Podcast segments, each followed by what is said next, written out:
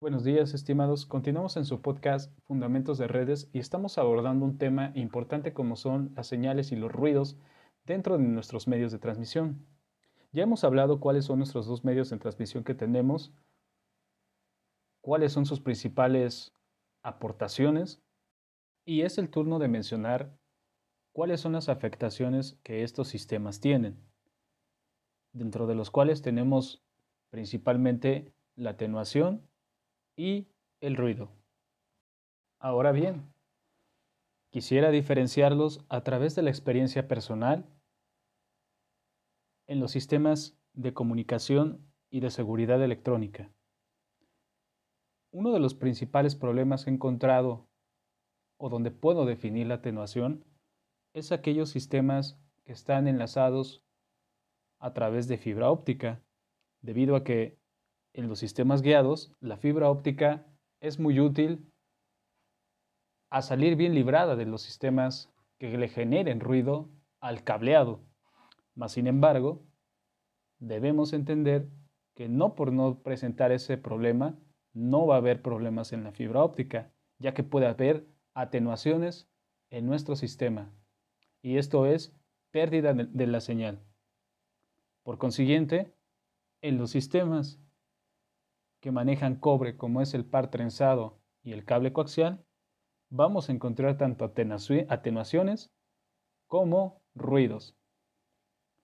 El ruido lo vamos a poder encontrar producido principalmente por problemas de inducción o bien eh, en cuestiones de atenuación por una implementación mala de la instalación.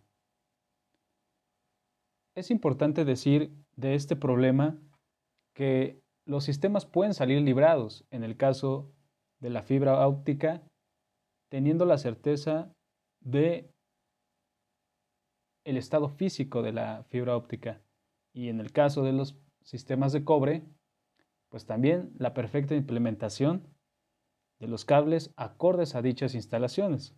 En el caso de los UTPs, como son pares trenzados, tenemos diferentes gamas de cableados que van a minorar esa, ese tipo de problemas.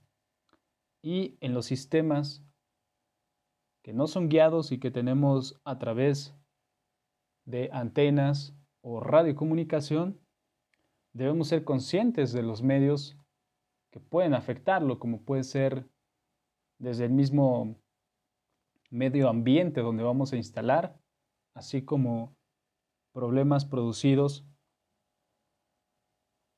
por los choques de estas ondas en estos sistemas, ya que prácticamente es lo que más padecen. Eh, una experiencia personal de esto es que cuando debamos instalar sistemas inalámbricos, debemos tener en cuenta el uso de equipo electrónico que nos permita verificar dónde vamos a instalar esos sistemas y que podamos eliminar las señales de ruido que puedan chocar entre sí con, con nuestro sistema y afectar esa comunicación. Principalmente en los enlaces es donde tenemos prácticamente ese problema y sobre todo también en las grandes ciudades donde prácticamente el abastecimiento de tantas antenas produce y genera problemas a nuestra señal.